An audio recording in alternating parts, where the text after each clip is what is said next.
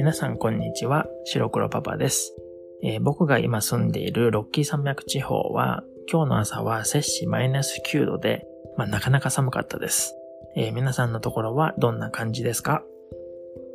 えー、このポッドキャストは、オニシャドーイングという名前で、え前回みたいにオニシャドーイングの文章をゆっくり読んだりする回は、昨日から始まったオニシャドーイングチャレンジが、あの、1週間ごとなので、多分毎週土曜日ぐらいにあの、それは更新できたらいいかなと思っています。でもそれ以外でも、オニシャドウイングチャレンジの経過報告というか、みんながどんな感じで頑張ってるかとか、あとはもっとみんながやる気が出るように、ちょっと短めにそういうことも話すポッドキャストもやってみようかなと思って今作ってみています。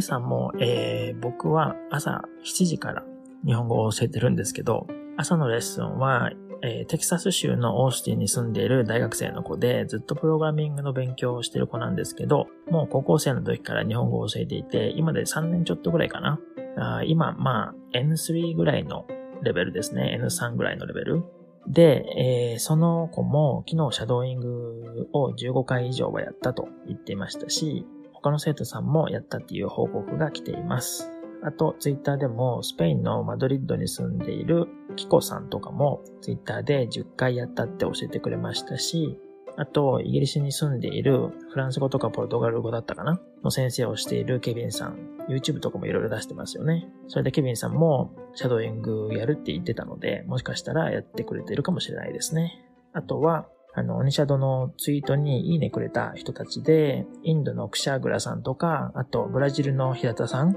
とか、アルゼンチンのオスカルとか、あとニュージーランドの、えー、ドクター・ウェンディ・ジェイさんとかもやってくれてるかなと思っています。もしやってたらまたどんな感じか、あの DM でもいいので、ぜひ教えてくださいね。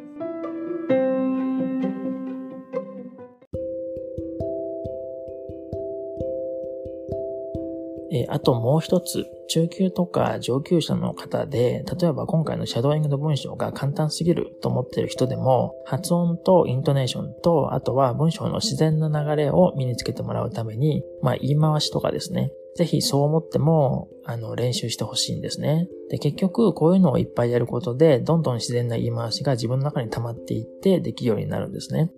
で、みんな言葉とかいっぱい知ってても、自然な使い方がなかなかわからない、わからないんですよ。だから、ちゃんと内容のある文章とか記事を使ったシャドーイングはそれにとても有効だということなんですね。あと、シャドーイングは自分のレベルより少し下の文章を使ってやるのがいいっていう人も結構いるので、簡単だと思ってもスピーキングの練習としてやっぱりやってほしいなと思います。あと、今回もこの後、前回のと同じ広告が入ると思うんですけども、そのスクリプトを最初の3行とか公開するので、それを使って上級者の人は今週シャドーイングしてみてください。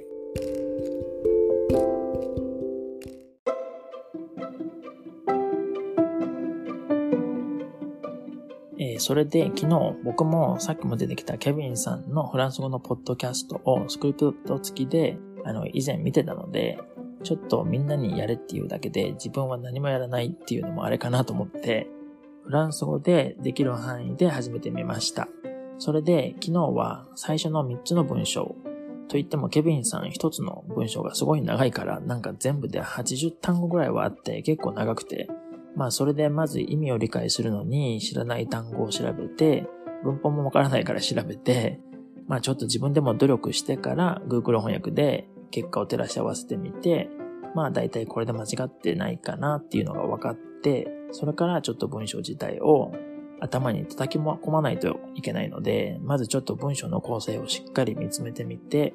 で、ケビンさんの YouTube を見ながら自分なりにまず長い文章のどこで文章を区切って読んでるかとかをチェックして、スラッシュとか入れてわかるようにして、あと発音が見てすぐわからない、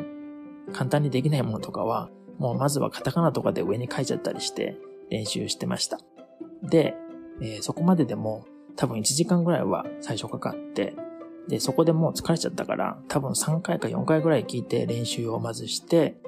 えー、その後はもうなんか他の仕事をして、また夜に5回ぐらい聞いて読む練習して、それでまた寝る前に5回ぐらい、えー、シャドーイングっぽいことをして寝ました。だから、まあ正直言うと15回連続でシャドーイングしてないんだよね。っていうかもうシャドーイングできるレベルにまだ行ってなくて、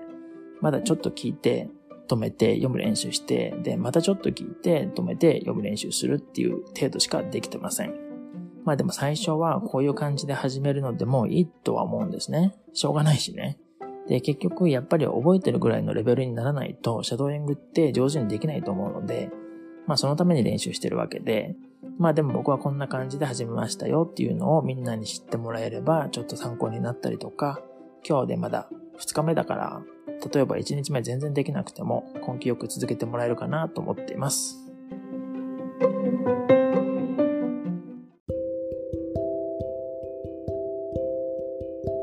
でも、ちょっと正直に言うと、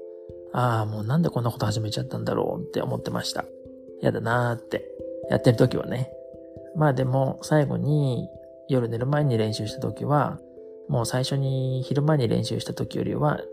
すでにちょっと上達してたような気がしてるので、それは気分が良かったかなと思ってます。